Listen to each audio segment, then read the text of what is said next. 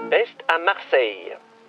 La maladie contagieuse qui s'est répandue dans la ville de Marseille a fait prendre dans le royaume et dans les pays étrangers les précautions qui ont été jugées les meilleures pour s'en garantir.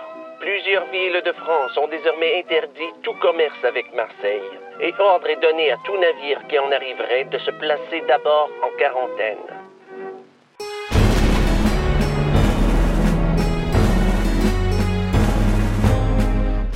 En juillet 1720, la ville de Marseille est frappée par une épidémie de peste.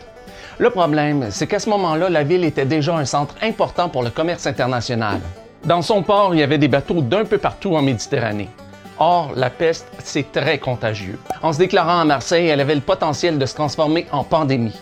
Et personne ne voulait ça, bien entendu. Quand la nouvelle s'est répandue, et ça allait très vite dans des cas comme ça, on a mis en place des plans d'urgence dans toutes les villes et dans tous les ports qui faisaient affaire avec Marseille. Par exemple, toutes les portes des villes devaient rester fermées en tout temps. Ceux qui devaient passer les frontières par nécessité de leurs affaires pouvaient rentrer seulement après avoir fait une quarantaine. Les aubergistes devaient dresser une liste de toutes les personnes qui logeaient chez eux et la remettre aux autorités au plus tard le matin du lendemain de leur arrivée. Tous les lieux de spectacle, que ce soit pour les balles, le théâtre ou l'opéra, ont été fermés. À tout joueur de violon de s'y trouver et d'y jouer pendant ce temps calamiteux à peine de punition corporelle. Malgré le danger, en 1720, la Nouvelle-France a reçu aucune consigne au sujet de la peste. Les autorités françaises jugeaient peut-être que la distance protégerait la colonie, du moins en partie.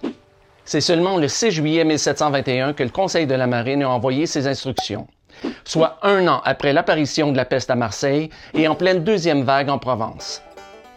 Quand ils ont reçu la lettre, quelques mois plus tard, Vaudreuil et Bégon ont agi très rapidement. Le 20 octobre 1721, ils ont publié les étapes à suivre pour tout vaisseau en provenance de Marseille ou de la Méditerranée qui entrerait dans le Saint-Laurent. Il devait mettre son pavillon en berne et s'arrêter à l'île aux Coudres. Il devait tirer du canon à trois reprises à 15 minutes d'intervalle pour avertir les gens de son arrivée. Il était défendu d'envoyer des chaloupes à terre, de débarquer des personnes ou de simplement communiquer avec les habitants.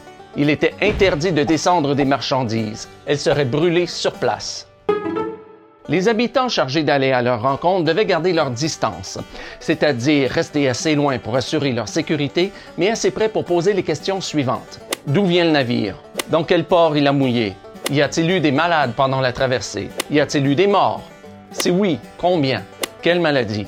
Et présentement, y a-t-il des malades à bord? Si oui, combien? Quelle maladie? Et les officiers devaient remettre une patente. C'est un certificat de santé qui attestait qu'il n'y avait aucune maladie à bord à leur départ. Et oui, on appelait ça une patente. Et surtout, interdiction formelle de quitter les locaux, même s'il n'y avait aucun malade à bord. Ils devaient attendre que les médecins visitent le navire, émettent leur rapport et que les autorités leur permettent enfin de partir. Bon, mais est-ce que ça a été efficace? Ben, il n'y a pas eu de peste en Nouvelle-France, non? Non, plus sérieusement, c'est difficile à juger, parce que pendant les trois années où les mesures ont été en vigueur, il y a un seul navire en provenance de la Méditerranée qui est entré dans le Saint-Laurent. C'était en 1723. Et à ce moment-là, ben, on ne le savait pas encore, mais on courait pas tellement de risques, parce qu'au moment où le vaisseau a quitté Marseille, ça faisait déjà un an qu'il n'y avait plus d'épidémie là-bas.